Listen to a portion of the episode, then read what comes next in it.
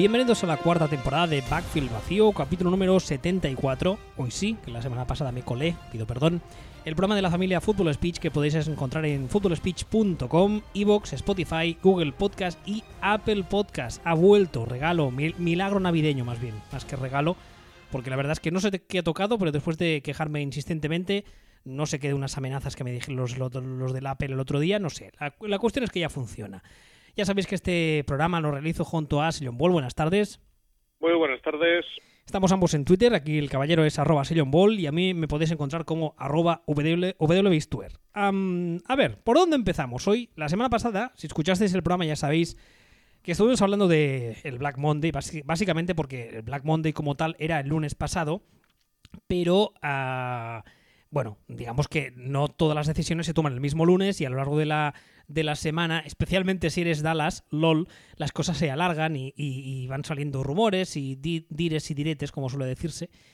ahora mismo, cosas que en el programa de la, semana pasada no pudieron entrar. Eh, creo recordar que cuando estábamos a punto de terminar, o si no, creo que ya habíamos grabado y subido el programa, se confirmó el fichaje de Ron Rivera como nuevo head coach de los Washington Redskins que no nos, no nos dio tiempo a hablar de él la semana pasada. No sé a ti qué te parece, a mí la verdad es que me gusta bastante.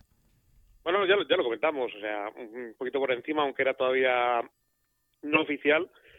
Rivera es un tío serio.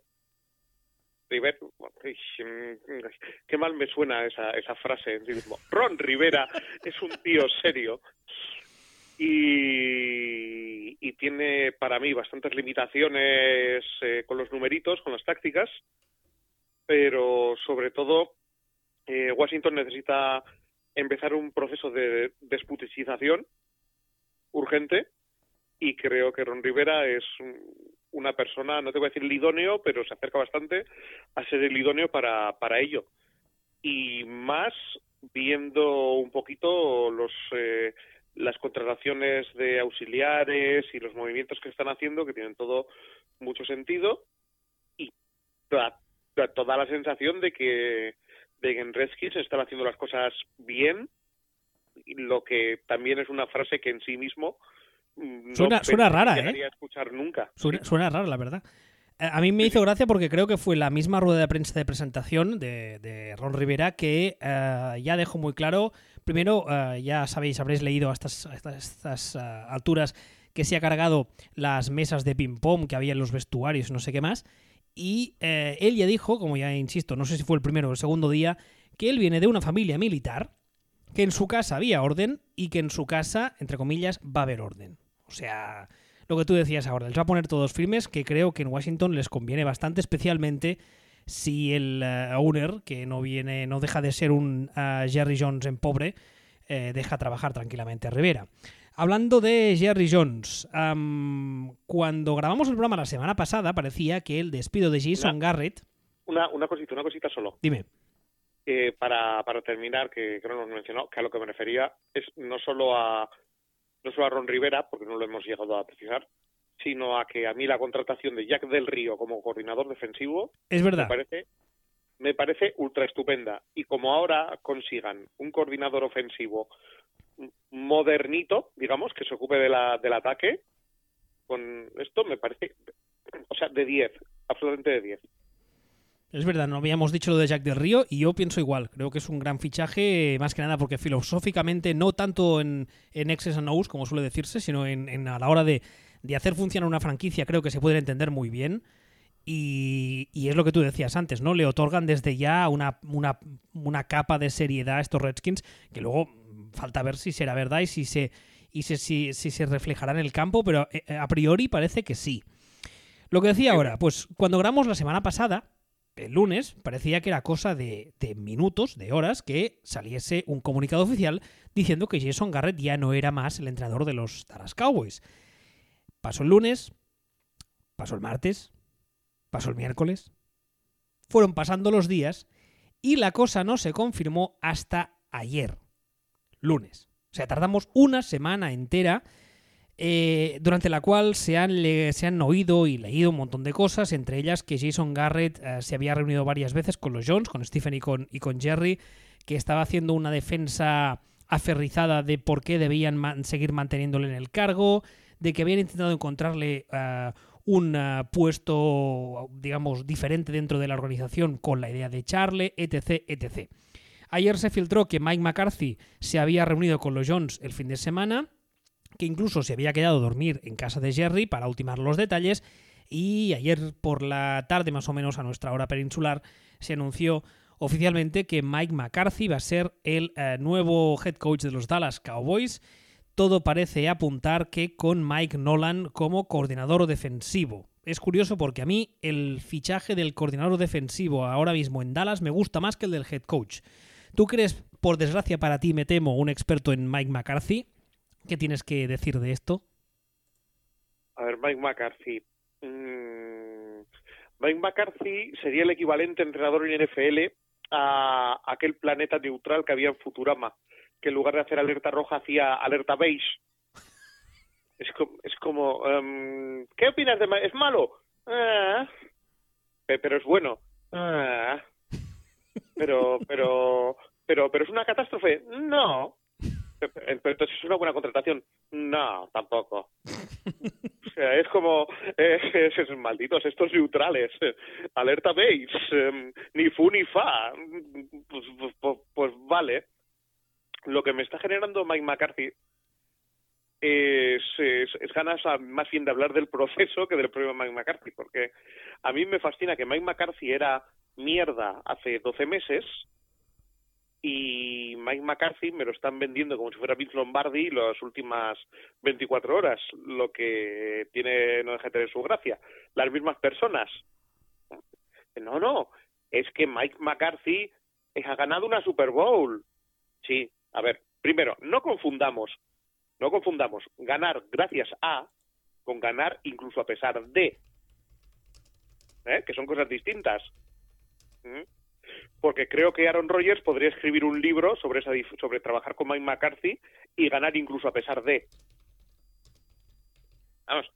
Y, el, y sobre todo, mi problema o mi, mi, reflexión con el profesor Mike McCarthy es esta historia de que Mike McCarthy se ha reciclado, ha pasado un año reciclándose y volviéndose eh, el, el Sanahan Junior regordete, que básicamente es lo que me están vendiendo.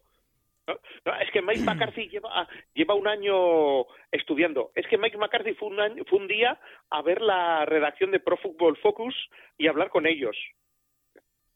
¿Me estás hablando en serio? O sea, me estás diciendo... O sea, esto, es, que esto es como decir, no, es que Santiago Abascal fue un día a tomar un furito a la Rico Taberna, así que ya es rojo. Y, y batas uno. O sea, es el mismo razonamiento. O sea, no, Mike McCarthy fue un día a hablar con... ¡Un día! ¡Un día! A hablar con los de Pro Football Focus. Vamos a ver, vamos a ver, vamos a ver. Mm, en primer lugar, sorprendentemente, mm, McCarthy sí que me transmite la sensación de seriedad suficiente como para creerme que él ha pensado, hostia, me estoy anticuando, voy a reciclarme. O sea, creo que es una posibilidad real. No, no, no, no lo descarto por completo. En segundo lugar, te has tirado 800 años en Packers, en Milwaukee, y en 800 putos años, en verano, te has dedicado a comer y no a reciclarte. Papá Noel sin barba, vamos a ver. O sea, vamos a ver. ¿A qué viene ahora vender la imagen de me reciclado? Entonces, ¿qué hacías en verano? Entonces, ¿qué hacías? Mientras te, mientras te pagaban los Packers. ¿Qué hacías? Rascarse la tripa. Eh, pues eh, claro, es que no, no, es que ahora me he reciclado. ¿Qué? O sea, ¿te has reciclado? ¿Cuándo te has reciclado? Cuando has pensado, coño, si no, no me va a contratar nadie. Pues cuando te estaban pagando mm. para reciclarte es cuando tendrías que haberte reciclado. Mm, no sé si la gente, yo cuando muchas veces escucho el programa después, cuando lo subo para comprobar que está todo bien y tal, eh, se me oye de fondo teclear. No sé si la gente se habrá dado cuenta, muchas veces nos pasa, ¿vale? Ahora, mientras tú hablabas, eh, es bastante posible que me hayan oído teclear con, con, con, frenesí, porque resulta que mientras tú hablabas yo he hecho un tuit donde te nombraba diciendo que agradezco mucho a la NFL que saque noticias justo cuando estamos grabando. Porque resulta que ah, ahora mismo, hace apenas seis minutos, ha salido la noticia de que eh, los Carolina Panthers están, vamos, están mm, grapando las hojas del contrato de Matt Rule para que sea su nuevo ah, head coach. Matt Rule, que para quien no lo sepa, es eh, o era, hasta hace unas horas, el entrenador de la Universidad de Baylor y que además... espera, no, espera, espera, espera, espera. Eh, ¿has, dicho, ¿Has dicho Carolina Panthers? He dicho Carolina Panthers. ¿No has dicho New York Giants? No he dicho New York Giants. ¡Hola! ¿A que no te la esperabas? No, salta la sorpresa en las gaunas. Sí, sí, totalmente. Porque, eh, bueno, en el guion de hoy una de las cosas que teníamos era hablar de esa posibilidad como el eh, futurible, mm, casi prácticamente hecho, de los New York Giants. De hecho, eh, tenían una entrevista planeada para esta tarde, y esta hace un rato cuando estaba preparando el guion, y he apuntado un tuit donde comentaban que a esa reunión iban a ir los dos dueños, o sea, John Mara, que es el dueño eh, mayoritario, Steve Teach, que es el eh, minority owner, como lo llaman ellos, Dave Gettleman y Keith Abrams, que es el presidente de eh, operaciones de fútbol, ¿vale?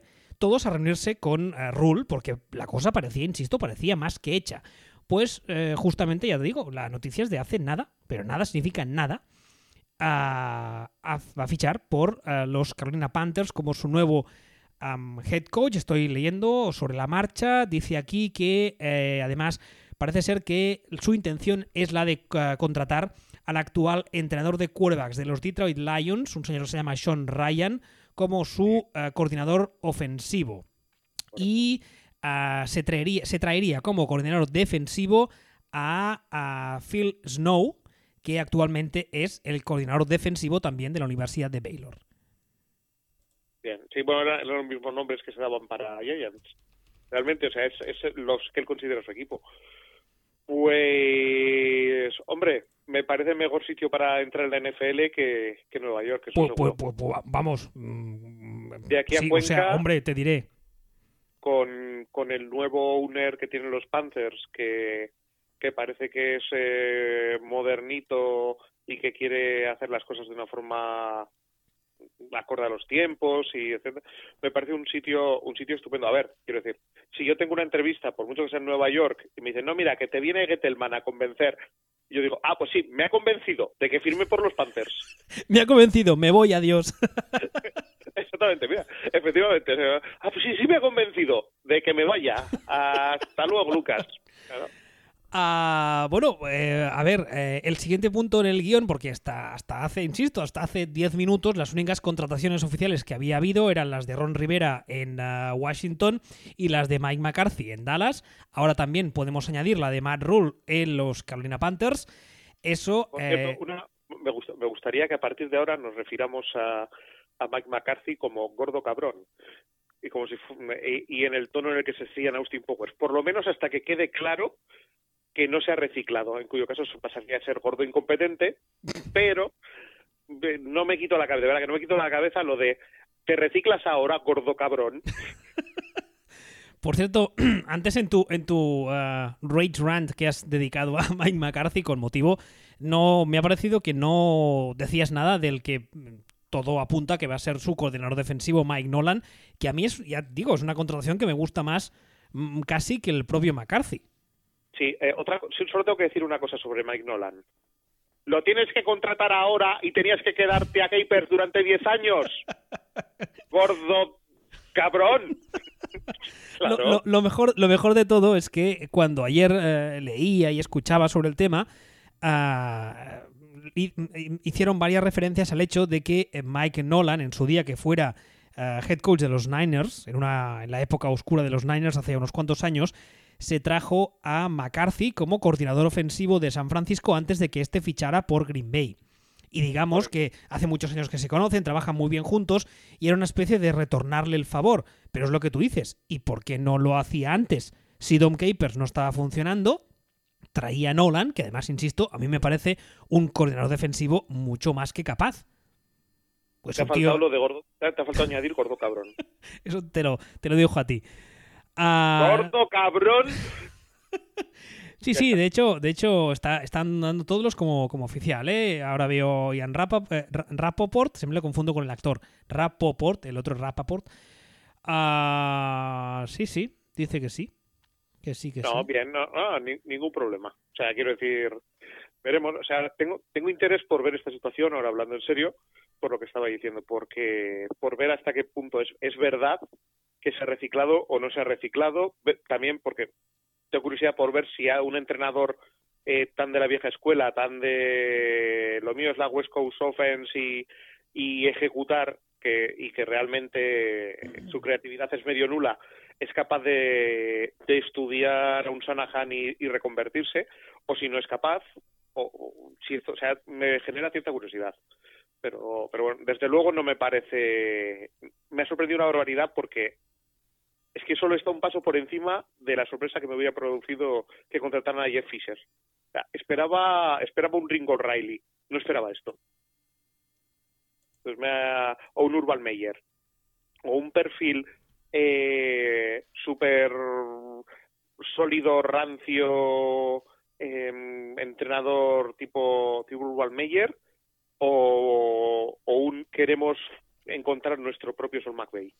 Que por cierto, un detalle, ahora que sacas el nombre de, Urban Meyer, que era un hombre que, que, que, sonaba mucho para Dallas, él ya había dicho por activa y por pasiva que no tenía intención de momento de volver al coaching, a no ser que fuese una oferta maravillosa, que él en Fox Sports está, vive muy bien y muy tranquilo, y es uno de los nombres que salió, tanto el de Urban Meyer como el de Matt Rule, eh, en el caso de Cleveland, que ya sabéis que tenemos mucha fama de ser muy haters y tal y cual, pero las cosas como son. Ambos señores, cuando Cleveland les, llamó en plan, oye, ¿te apetece venirte a entrevistarte por si te interesa el puesto? Ambos dijeron, no, gracias. Yo creo que eso da una idea bastante clara del tipo de franquicia que tienen en estos momentos en Cleveland.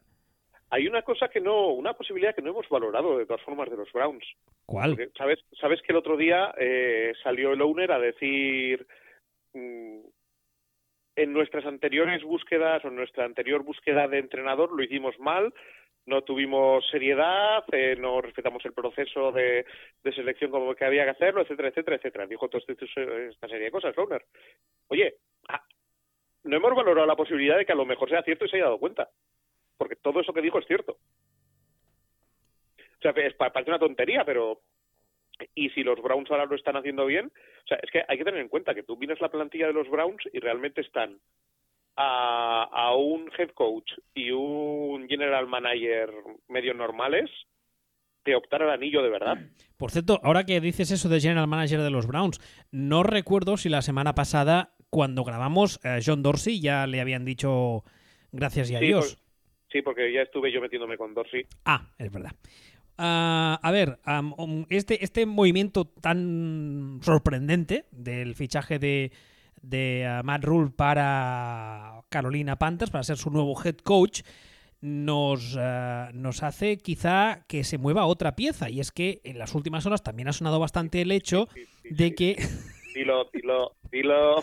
De que los Giants, eh, su plan B, si Rule les fallaba, era, era contratar a, a Jason Garrett.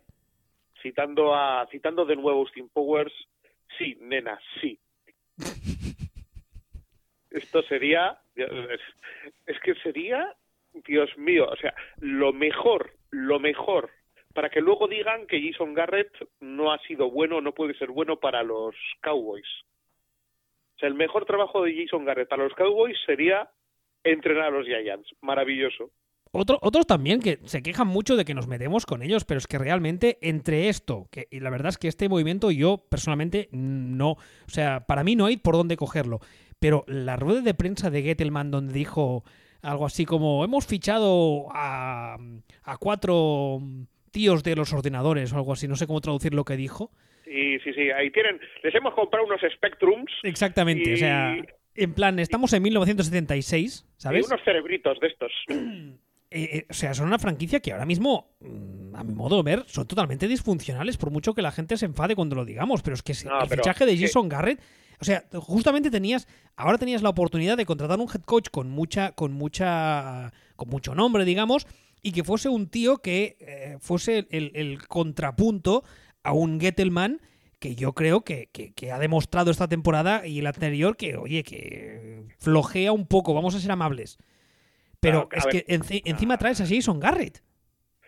Pero es que precisamente, vamos a ver, eh, volviendo un poco al tema de los Browns, eh, cuando nos metemos con los Browns, de los Browns han hecho cosas mal, ojo, hay una diferencia enorme entre los Browns y los Giants, y es que los Browns se comportan o hablan como si fueran conscientes de que han hecho las cosas mal. sea, por decirlo de alguna forma, los Browns da la sensación, o me transmite la sensación de que están... Que entonan el mea culpa. Sí, o que están buscando su camino, o sea, que están buscando conseguir arreglarlo, conseguir arreglar las cosas, están buscando, acertarán o no acertarán, seguirán haciendo las cosas mal o, o, acabarán haciéndolas bien, pero están están trabajando en, mejorar, en, encontrar una forma de hacer las cosas. Los Giants se comportan como si pensaran que lo están haciendo todo de puta madre. Entonces, claro, eh, y si el propio Gettelman es prácticamente quien decide quién es el head coach, ¿a quién va a poner ahí? ¿A alguien que le diga, que le deje en ridículo, que, sea mejor que él, que, o a Jason Garrett? O sea, es que es una posibilidad real. O sea, tú tienes a un tío que probablemente es el peor general manager del NFL allí y le das más, más poder que a ningún general manager, pasa lo que está pasando con los Giants. O sea, es que los Giants están mucho, no ya porque por roster tengan menos talento, están mucho, mucho, mucho, mucho, mucho, mucho peor que los Browns. Me parece injusto para los Browns que los comparemos. Injustísimo. Que, por cierto, ahora que hablabas de la falta de talento de los Giants, estas eh, mm, una, dos, tres victorias, las que fuesen eh, completamente pírricas de los Giants, que ya dijimos durante la temporada que no les servían de nada, pero a ellos les hacía sacar pecho, les ha alejado de un pick donde podrían conseguir a un jugador defensivo del que se dice que podría ser el nuevo Lawrence Taylor y que además les vendría, vamos, como, o sea, lo necesitan como agua de mayo, porque en, en, en ataque, sin entrar en si esta elección o aquella me parece más o menos acertada, pero en ataque tienen piezas de talento. En defensa, pues, ¿quién hay con talento? ¿Los Giants? No, pero sí, o sea, sí. En defensa tienen mucho más juego que en ataque pero, pero están en una situación de huida hacia adelante constante y de, negación de la realidad, o sea, que, en algún momento tienen que parar. Es decir, eh, el año pasado, la selección de, de Bocaseca Dan el año pasado, entre otras cosas, sirve para que este año, que podrían escoger a, a Tua Takura eh, personaje secundario de Hawaii 5-0 este, tu vecina Lola, como me dijo alguien el otro día. Qué bueno, esa me gusta. Creo, creo que fue a Tajuelo80 en, en, Twitter, que es de los Vikings, y creo que le llamó el, tu vecina Lola. Que la verdad es que como regla memotécnica, evidentemente no se llama así, pero a partir de ahora yo le llamo así. Tú a tu pues vecina Lola. Tú, sí, que tu vecina Lola es la que está buena, venga, tú a tu vecina Lola. pues eh, tú a tu vecina Lola, eh, este año que probablemente lo podrían seleccionar, no lo van a seleccionar o no lo pueden seleccionar porque, claro, no le van a no, no, van a reconocer o no van a prescindir de Boca Seca ya mismo. Entonces, con sus propias con su propia elección pasada, se han, se han capado para este año. O sea, de hecho, vayamos más atrás. Si hace dos años, en lugar de seleccionar el running back, hubieran seleccionado a Sam Darnold, el año pasado no habrían tenido que seleccionar a, a, a, y habrían podido seleccionar a algún bicharraco defensivo y este año podrían seleccionar a, otro bicharraco defensivo. Pero ahora mismo la elección de, de Ezequiel hace dos años empujó a seleccionar el año pasado a Boca Secadán Jiki, este Elliott no. ¿Mm? Elliott no, has dicho Ziki Elliott, pensabas en Barkley. ¿Eh? ¿Qué? ¿Cuál? Ah, sí, claro, sí, perdón. Que ya me, se me mezclan los Cowboys y los y los Giants. El seleccionar a uno empuja la selección del otro que empuja la selección del otro. Entonces, y este año este año pues, se encuentra con la situación en la que realmente podrían seleccionar a tu vecina Lola, pero no pueden, o no les interesa, o no deben. Pues, eh, ¿y, qué hacen ahora? Pues es, es, es, es, caótico. O sea, lo de los Giants es absolutamente caótico. Y lo peor, y lo peor es la sensación de que, de que tienen piezas, pero todas esas piezas en realidad tienen, tienen lo mejor en determinadas posiciones que en realidad no importan. parece, parece que esa franquicia la está llevando una, el primo tonto de Jerry Jones. Estoy, estoy leyendo cosas aquí sobre la marcha respecto a la contratación esta de Carolina, porque como comprenderás ahora mismo Twitter está que echa humo. Al parecer, eh, Rule tenía una entrevista hoy en, en, Nueva Jersey, ¿vale? Le, pues lo típico, ¿no? Le, mandaron un avión para que fuese hasta ahí, tal y cual.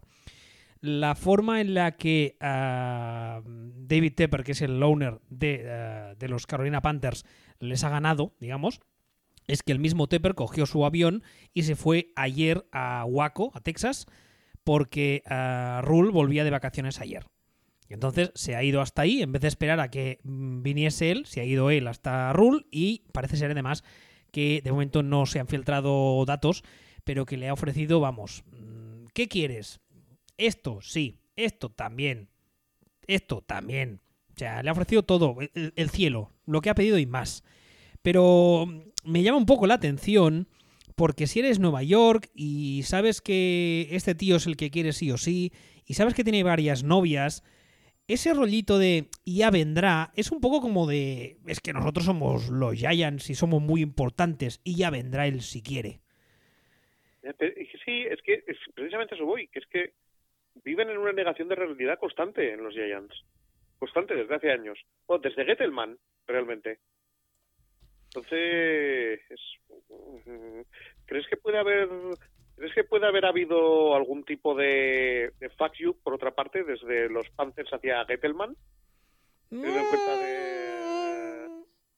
Pues mira, pues mira, me, ha pasado un segundo por la cabeza antes, pero he pensado, hombre, no, no porque ya sea súper mega retorcido. Pero el rollito este de que estoy leyendo de que el owner le ha ofrecido lo que quieras y más. Mmm, Oye, pues igual, igual no es, evidentemente, no es el objetivo prioritario joder a nadie, sino contratar a un entrenador que a ti realmente te gusta, pero como bonus no está mal. Es que realmente no me parece a mí que Matt Rule sea un entrenador como para generar estas hordas enfervorizadas que parece que van a ver a los Beatles en 1965. A mí me parece una cagada de contratación. O sea, en Nueva York me parecía una mega ultra cagada. En Carolina no lo tengo yo tan claro, pero ya sabes lo que opino. Yo lo he dicho muchas veces por activa y por pasiva de lo que opino sobre los head coach sin experiencia en NFL que vienen de college con la etiqueta de coach molones y modernos y la gente se piensa que vas a llegar y besar el santo. College es diferente, es otro ritmo y además este es un señor que su, toda su experiencia en NFL, perdón, tiene, es verdad. Fue ¿Tú no eras defensor de Chip Kelly? A mí me gustaba el estilo de Chip Kelly, pero raramente... Ah, bueno, sí, claro, porque a Chip Kelly tampoco le gustan los jugadores negros, claro. Sabía que era por... no, porque no le gusta correr. Pero bueno, volviendo a lo que íbamos. este señor tiene como experiencia en FL ah, un año en el que fue, precisamente en los Giants, asistente de entrenador de línea ofensiva. O sea, el tío que movía, el tío que, el tío que movía los conos. Exactamente. O sea, eso no es experiencia. Además, es que estos días leías a según quién y te lo vendían como que no, es que ya ha estado en la organización y le conocen bien y saben cómo trabaja. A ver, no me jodas. O sea, seamos serios. Mm, vamos a coger posiblemente al que sea el entrenador más de moda en la NFL actual y por eh, motivos propios. Un señor que se llama Shanahan. ¿Cuántos años ha estado Shanahan picando piedra en la NFL en cargos varios, en posiciones varias? Chorrocientos. Vale. Eh, otro entrenador que eh, ahora mismo está muy de moda porque su equipo lo está petando. El Harbaugh listo.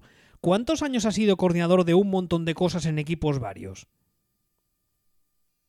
Chorrocientos. Pues ya está. Es que, es que empiezas a buscar entrenadores NFL que son entrenadores que o están ahora funcionando muy bien o durante muchos años han funcionado muy bien y no me sale a mí ninguno que de repente haya, haya llegado de, de college y haya sido besar el santo es que no me salen ninguno. Y los pocos intentos que ha habido en la historia reciente han sido fracasos sonoros.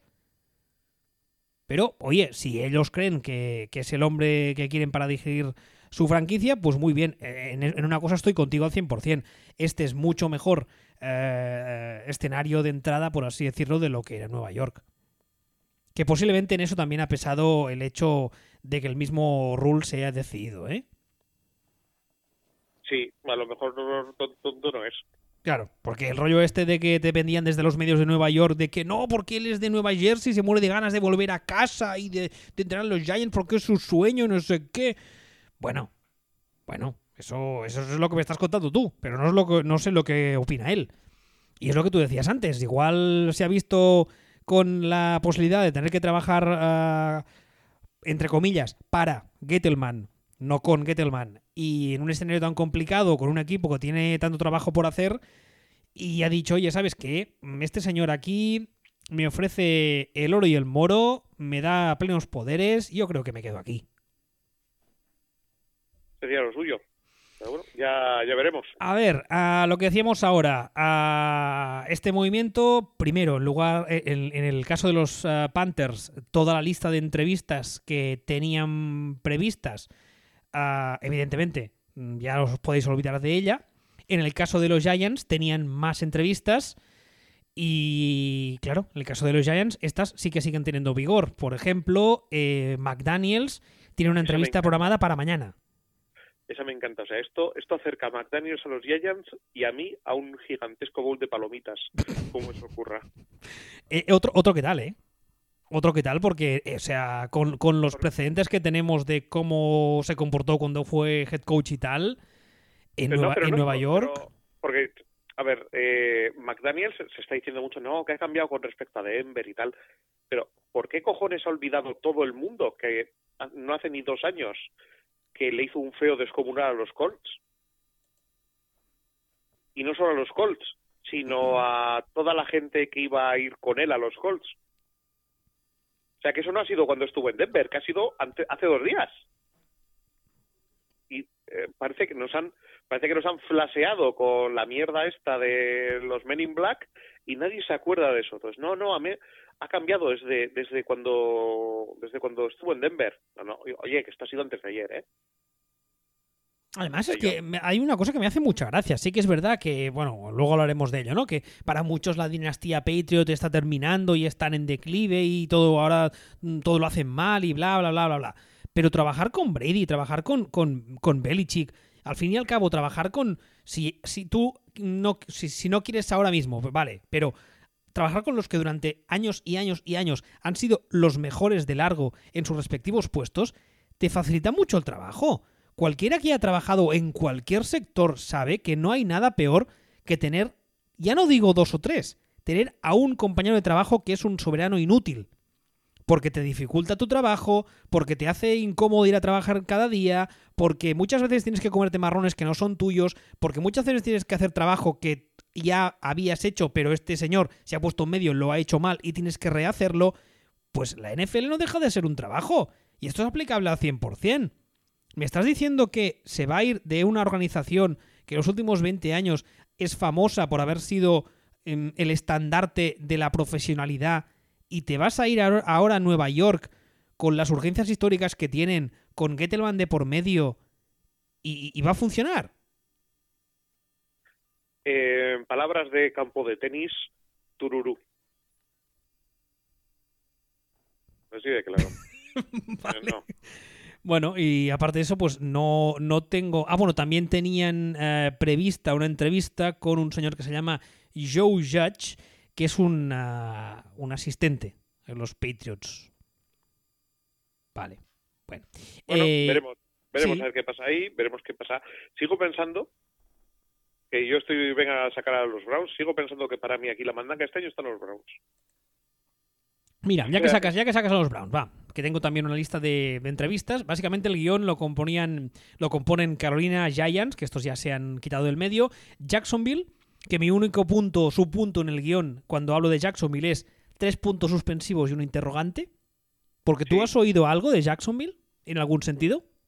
No, porque van, pues que van a mantener el statu quo, parece. Vale, pues muy bien. Y eh, respecto a Cleveland, tienen también o han tenido varias entrevistas. Uh, te digo los candidatos así muy rápido. Uh, van a entrevistarse con Robert Sale, o Sale, no sé cómo se pronuncia, el coordinador defensivo de los Niners.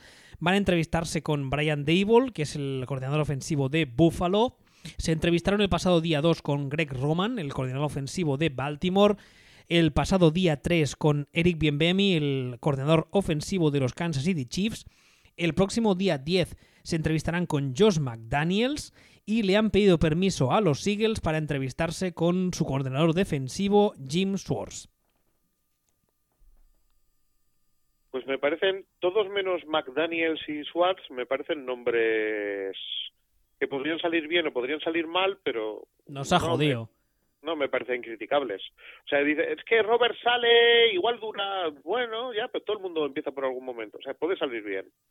Es que Eric viene a mí, puede salir bien. O sea, no, no me parecen nombres mal tirados. O sea, Jim Schwartz eh, me parece que está como una regadera, que como head coach tiene problemas y que se parece demasiado al malo de Avatar y, y no me genera buen feeling como head coach. Y John y Josh McDaniels, pues yo lo siento, pero sigo viendo a Niñato McDaniels.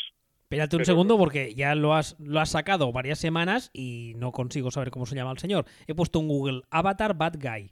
Stephen Lang se llama. Sí, Stephen Lang, efectivamente. pues Sin Force es verdad que recuerda a Stephen Lang.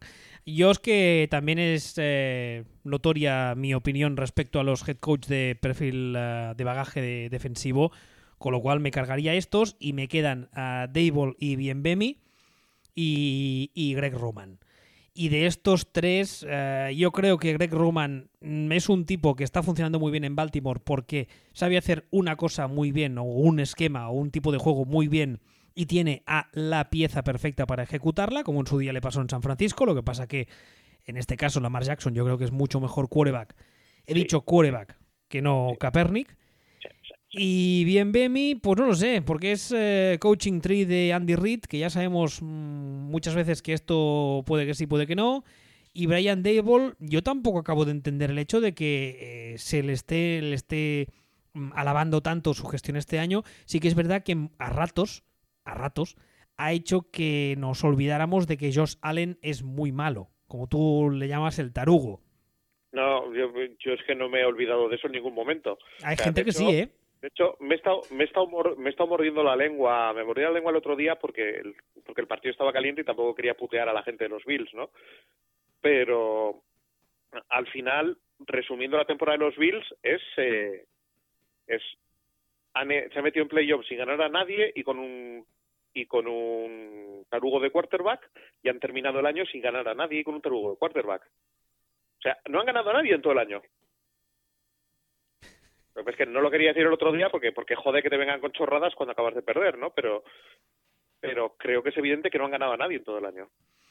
Ah, perdón que vuelva, que vuelva al tema de antes, ¿eh? pero ya sabéis cómo va la actualidad. Eh, dice que los Panthers le han dado, estoy leyendo tweets, le han dado a Rule eh, todo lo que ha pedido, porque no tenía intención de, echarle, de dejarle marchar, y que dice una, una fuente interna de los Giants que están uh, stand, o sea, que están en plan flipando en colorines.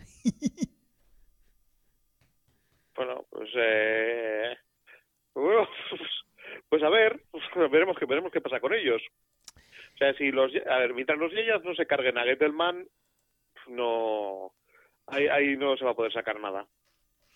Todo lo que son movimientos y entrevistas y rumores y tal, ya no tengo más. ¿Te parece que pasemos a los partidos de esta semana que ha habido? Sí, si quieres. Sí, bueno, si hay alguna otra noticia ya te la, ya te la cantaré como tengo Twitter abierta, abierto. A ver, eh, esta semana se disputaron dos partidos de playoff. El primero fue el del domingo, que yo creo que fue un partido que a nivel eh, de calidad deportiva fue bastante mm, regular, pero a nivel de diversión, oye, pues bastante bien, aparte de los tres infartos que sufrí y los ataques de ira irracionales, pero aparte de eso bien, fue el Buffalo Bills 19, Houston Texans 22. ¿Lo viste? Lo vi. Y bueno, bien. Lo que pasa que sigo pensando que Houston se salva porque hay un señor ahí con el número 4 que es extremadamente bueno. Houston se salvó porque porque Bill O'Brien hizo lo que tenía que hacer en el segundo en la segunda parte y ya está. Si Bill O'Brien no es un incompetente de entrada, pues el partido lo gana lo gana Houston porque porque no les da para más. Pero mientras mientras lo dejó todo todo quietecito en plan, ah, que van a sodomizar a mi línea ofensiva. No importa, yo sigo a lo mío. Entonces, tardó, tardó dos cuartos en decir, oye, pues igual no es buena idea que sodomicen a mi línea ofensiva. Y en ese momento ya pues, se acabó el partido. Y la, la superdefensa acojonante de, de los Bills, esa que es de las mejores defensas de la NFL, se comió casi 20 puntos en dos cuartos y se acabó la película. Es que no, es que no hay más. Un equipo mediocre gana otro equipo mediocre. Yo la verdad es que mm, durante el partido que estuve mm, hablando del tema en Twitter y tal, no sé cómo no mm, cometí algún tipo de delito tipificado como delito de odio en el Código Penal, porque eh, llegué a leer auténticas sandeces y estupideces de gente que se dice saber de este deporte, como por ejemplo uno de los mantras más repetidos fue que los 18 millones de sacks que se llevó Dishon Watson fueron eh, en buena parte culpa suya porque aguanta mucho el balón. Yo, de verdad, no sé qué tipo de deporte ve la gente. A ver, una, una cosa, una cosa. Como norma general, eh, los sacks son al menos 50% culpa del quarterback. No te digo en este caso, pero como norma general, sí, y más de un 50% culpa del quarterback. En este caso, no. Eh, en este caso no. en este caso no, o sea, es que la línea ofensiva toda la temporada ha sido igual y esta, esta, en este partido hubo momentos en las que en los que contabas los segundos desde el snap hasta que tenía un tío encima y muchas veces no pasaban ni dos segundos. Pero es que, pero acojonante y además es que hay un problema en la línea de Houston que eso te demuestra cuando una línea ofensiva es realmente mala, que es cuando la penetración de la defensa se, se produce por el centro. ¿Por qué? Porque cuando tú tienes lo que se llama la, parte interior de la línea, que es la que forman uh, center y los dos guardias, y más o menos aguanta la presión, puedes obligar a los, uh, especialmente a los pass rushers, a ir por fuera, lo cual significa que tienen más uh, terreno por cubrir, lo cual significa que tu quarterback tiene ni que sea un segundo más hasta que llegan a él porque hay más terreno por cubrir, ¿vale? Cuando la parte interior de esa línea es incapaz de bloquear nada, como es el caso de Houston, significa que la presión te llega desde el centro, muchas veces en línea recta, lo cual es más fácil, y también significa que muy posiblemente por el exterior también te llegue, con lo cual eh, el pocket se colapsa encima del quarterback, como es el caso de Houston y lleva siendo el caso de Houston toda la temporada. Entonces, eh, esta semana Houston tiene un partido contra Kansas City, una defensa de Kansas City que cada semana ha ido a más. Y yo creo que esta semana, mm, vamos, nos van a comer con patatas. Pero bueno, en todo caso, si quieres, hablamos luego de los enfrentamientos de la semana siguiente.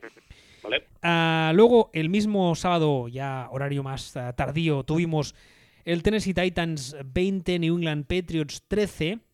El final de la dinastía, Brady está acabado, eh, le va a dejar Giselle, mmm, Belichick es un tramposo, eh, Kraft es un putero, etcétera, etcétera, etcétera, todas las tonterías que se os ocurran o más. Básicamente... alguna de esas cosas sí que hay que reconocer que es cierta. Lo de Giselle lo dices, ¿no? No precisamente, alguna de las otras. Uh, hay una cosa que aquí toca un poco de medalla time, y es que pasó un poco más o menos el guion que nosotros dijimos que era muy posible que pasara. Y es que Tennessee le corrió literalmente por encima a unos Patriots que tú llevas diciendo desde la primera semana que su defensa no es tan buena como algunos decían. Es que, que no hay que no hay estadística, que, que, no hay algoritmo que compense o que ajuste a la incompetencia de los niveles que han tenido Patriots. Es que es que en los buenos de la división de Patriots eran los de ellos salen, esos eran los buenos. ¿Sabes? Entonces, mm, tú juegas partidos contra estos, haces la defensa maravillosa y tu algoritmo pues, pues te ajusta y te dice, eh, tu defensa es muy buena, a lo mejor no tan tan buena, pero es muy, muy, muy, muy, muy buena, pero es que no, no. Eran tan catastróficos los rivales que no. Y sobre todo tenía una defensa que tiraba muy bien o era espectacular contra el pase y uh, contra la carrera y ya se veía, o sea, ya lo dijimos. O sea, de hecho lo que de hecho, de hecho para mí Patriots seguían siendo favoritos, pero pero era era más un 51-49 o un 60-40 el favoritismo habitual de Patriots y, y, no me sorprende lo que ha pasado. Ya lo venimos diciendo mm, meses. Que, o sea, que cuando era, oh, Patriots es el mejor, cuidado, cuidado, meses lo íbamos diciendo. ¿eh? toca colgarse medallas, pues toca, ahora se van a poner las medallas todo el mundo, que hasta la semana pasada no han empezado a decir esto, vamos a ponernos a nosotros, que íbamos diciéndolo. Hombre, te diré, además con, lo, con, lo, con los palos que nos dan en Twitter especialmente, como para no ponernos medallas. Por cierto, eh, esta off-season, eh, la de New England, se presenta divertida, ¿eh? Eh, ¿Qué? eh, acabará todo igual que siempre y para adelante. Mm, ¿Sí? ¿Tú crees? ¿Que no pasa, no, no va a haber ningún cambio? ¿De, ¿A quién? ¿Qué cambio? Pues el de, el de McDaniel, si al final decide soltarse del chupete, de- del chupete e irse. Pero todos los demás, o sea, ahí seguirá Kraft, ahí seguirá Belichick, ahí seguirá Brady. ¿Por, dónde- ¿por qué dónde va a ir Brady? Hombre, hay, hay, hay muchos ver, rumores que dicen que podría buscar un cambio de aires, ¿eh? Sí, ya, me parece muy bien. Y yo podría buscar a Adriana Lima, pero al final la acabaré con la misma de, con la que estoy. O sea, eh, ¿qué, qué, ¿a dónde va a ir Brady? En serio, por mucho que busque, que, que busque cambio de aires. Algún día te, te va a oír tu señora, señora y, y vas a dormir en el sofá in eternum, como uno de, de cierto bigote que yo me sé. Pero bueno. Mira, el- hablando, hablando del señor del bigote, ah, el partido del domingo, el primero, fue el Minnesota Vikings 26, New Orleans Saints eh, 20, en un ah, partido bastante entretenido. Unos Saints que la verdad es que no... ah, hubo ratos que eran plan, pero, pero ¿qué hacen estos? Y especialmente... Se ganaron solos. ¿Eh? Se ganaron solos. Sí, y especialmente un Kirk Cousins que tuvo dos jugadas al final espectaculares, pero tuvo un partido bastante discreto y no sé por qué la gente no lo quiere reconocer. El partido fue malo. Os dijo un partido de mierda con dos pases buenos. Y los Saints, que deberían haber ganado el partido casi casi sin bajar del autobús, se dedicaron a hacerse un pláxico tras otro hasta dejarse el, el pie hecho un colador. O sea, se dejaron el, se dejaron el pie como el tabique Julio Alberto. O sea, está, está todo destrozado. Pues, Y así no, así no hay forma. Es que estamos en unos playoffs. El que tienes enfrente, aunque eh, dices, dices, no, es que el que de enfrente es mediocre. Sí, pero es, es mediocre. Es mediocre para estar aquí. Pero en playoff cualquier tonto hace relojes. Y en este caso el tonto que eran los Vikings, llegan los Saints, se ganan a sí mismos, pues los Vikings dicen, pues muchas gracias, adiós, y tiran para adelante. Y ya está. Y finalmente, el domingo, el último partido del domingo, fue el Seattle Seahawks eh, 17, Philadelphia Eagles 9. Eh, el partido también cambió un poco eh, su rumbo en el momento en el que Carson Wentz sufrió un golpe bastante feo de, de Clowney que le sacó del partido y tuvo que acabar jugando Mac- McCown que tiene, creo que dijeron 40 años o 41, va a camino de los 41 y que hace apenas... No jugó eh, mal, ¿eh? no, no, no, no, que va, que va. Pero es que lo, lo- lo más divertido del tema, lo más cachondo, es que hace apenas un mes estaba retirado y creo haber oído que estaba haciendo de entrenador de high school o algo así. Sí. Sí, Sí, sí. sí. Y le fueron a buscar y pues oye, es lo que tú dices, no jugó mal ni mucho menos. Lo que pasa que los eh, Seahawks tienen a un Russell Wilson que está en estado de gracia y contra eso es muy difícil de ganar, eh, jugar, especialmente si, si no tienes a Carson Wentz, que por cierto, dejad de decir que es injury prone. Por favor, dejad de decir tonterías. Hombre, a ver, hay que reconocer que el chaval pues eh, se ha roto un par de veces, pero bueno, ya Ya, veremos. pero por ejemplo, por ejemplo, esta eh, fue culpa suya. No, esta no. Y además técnicamente no se ha roto nada. O sea, el, el- el pro- el protocolo de, de conmociones dicta que hay que sacarle del campo y tal, pero en otras épocas pretéritas no hace tanto, en tres jugadas hubiese volvido a entrar, ¿eh? O sea, técnicamente esta vez no se ha roto nada y además es que eh, eso le puede pasar a cualquier cualquier quarterback, no ni siquiera quarterbacks corredores, cualquiera. Puede venir uno por detrás, que además por detrás ya me dirás tú cómo lo ves. Te atiza mal, aunque no quiera atizarte mal, y te saca del partido. Que me hace mucha gracia, ¿no? Es que Carson Wentz es que culpa suya, porque claro, porque es muy débil y se rompe siempre. A ver, no me jodas. Que verdad es que a veces la gente, yo no sé qué fuma, ¿eh? Pero, hostia, tú no puedes ser legal.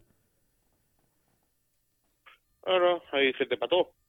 ¿Te parece que comentemos un poco los partidos de esta semana, los que vendrán, que ya son las finales de división?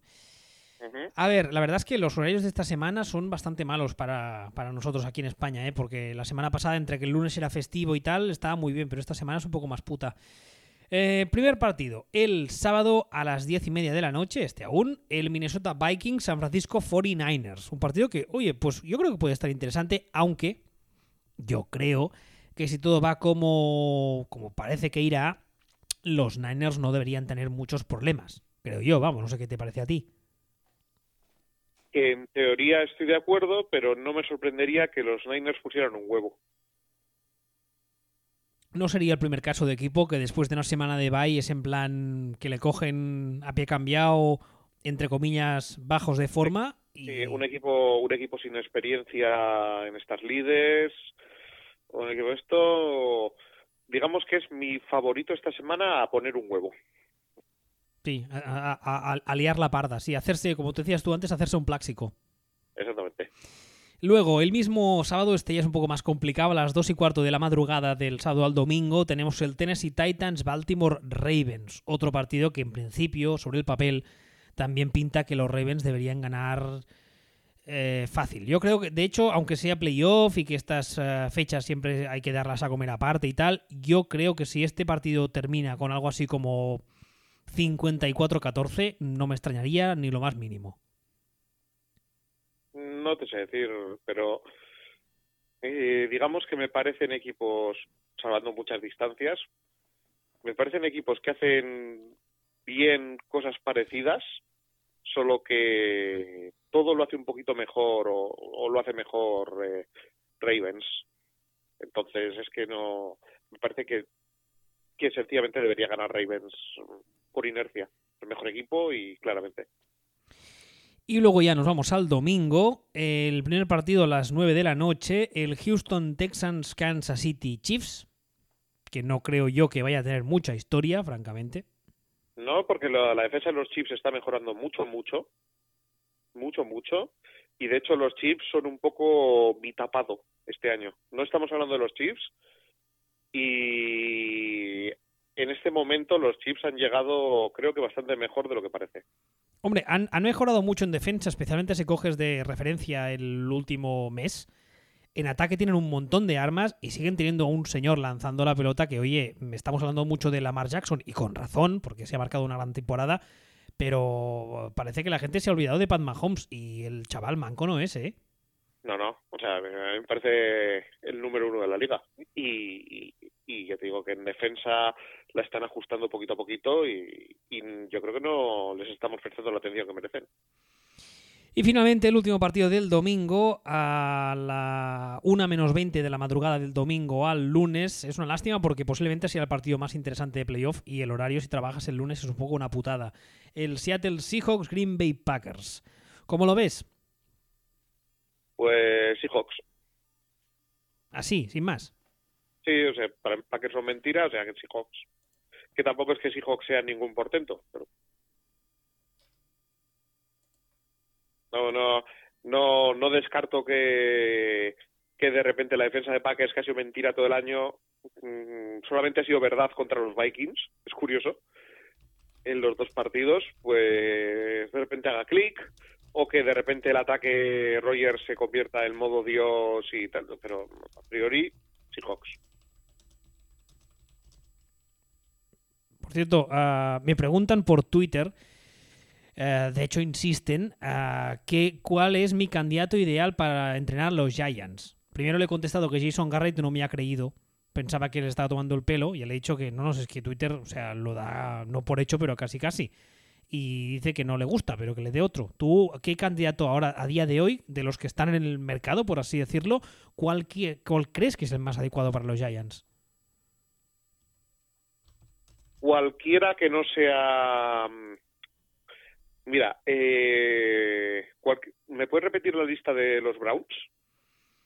Sí, tanto. A ver, espérate que la busco. eliminando, eliminando al malo de Avatar y a Josh McDaniels. Robert Sale, coordinador defensivo de San Francisco, Brian Dable, coordinador ofensivo de Buffalo, Greg Roman, coordinador ofensivo de Baltimore y uh, Bienvemi, coordinador ofensivo de Kansas City. Cualquiera de estos me parece un candidato sólido. Eso sí, con otro general manager. Ya, lo que pasa es que el tema del general manager en principio no va a cambiar a corto plazo. Vamos, a no ser que sea una sorpresa gordísima. Y, por ejemplo, mmm, yo qué sé, algo que no me extrañaría que pasara, voy a soltarlo por si las moscas, que después de esta cagada el owner mm, Mara mm, diga, oye, Gettelman, pedazo inútil, has dejado que se fuera el head coach que queríamos a la puta calle, ya he tenido suficiente. No tiene pinta. No, pero yo, yo lo digo por si cuela. Y si suena, pues me colgaré la medalla. Mm, mm, Bueno, sí, es una forma. No solemos hacer mucho eso. No, que va. Nosotros, nosotros y el as. Sí. Ah, de hecho, mira, acaba de salir un tuit diciendo que eh, los Giants... ah, ¿Eh? ¿Cómo? ¿Perdón? Los. Giants han pedido permiso para entrevistar a Jason Garrett. Pero si Jason Garrett está sin trabajo, ¿no? Igual está todavía, no sé. ¿A quién le han pedido permiso? Igual se lo han pedido a la madre de Jason Garrett. ¿Puede, No puede, sé. puede bajar Jason a jugar, señora? Exactamente, no sé. No, no, dice que se lo han pedido a, a Dallas. Que todavía, técnicamente, todavía no es ex, eh, ex head coach. Hostia, lo de, lo de Dallas también da para programa entero, ¿eh? O sea, son ti- tienen pinta de ir a, a- a la putechización muy rápido. Nah, no creo. Hostia, No creo. eh, esto, todo el, el tema del culebrón de Garrett ha sido espectacular y ahora mismo, o sea, el- el- ayer, ayer, no ahora, no, ayer, hace más de 24 horas, has dicho mm, abiertamente que, que, que, eh, que eh, McCarthy es tu nuevo head coach y Jason Garrett aún lo tienes en plantilla. Y tiene tienen, que venir, y tienen que venir los Giants a pedirte permiso, que es para que no se vayan los Giants. Ah, no me parece. O sea, me parece que hay franquicias que se están llevando mucho peor que los Cowboys. Los, de los Cowboys ya nos reiremos cuando le firmen un contrato a, a Dak Prescott de un gritón de dólares. Sí, ¿qué va a pasar, por cierto? Y no me extrañaría que fuera esta, esta off-season, mira que te digo. ¿No? Ya lo sé. Pero bueno.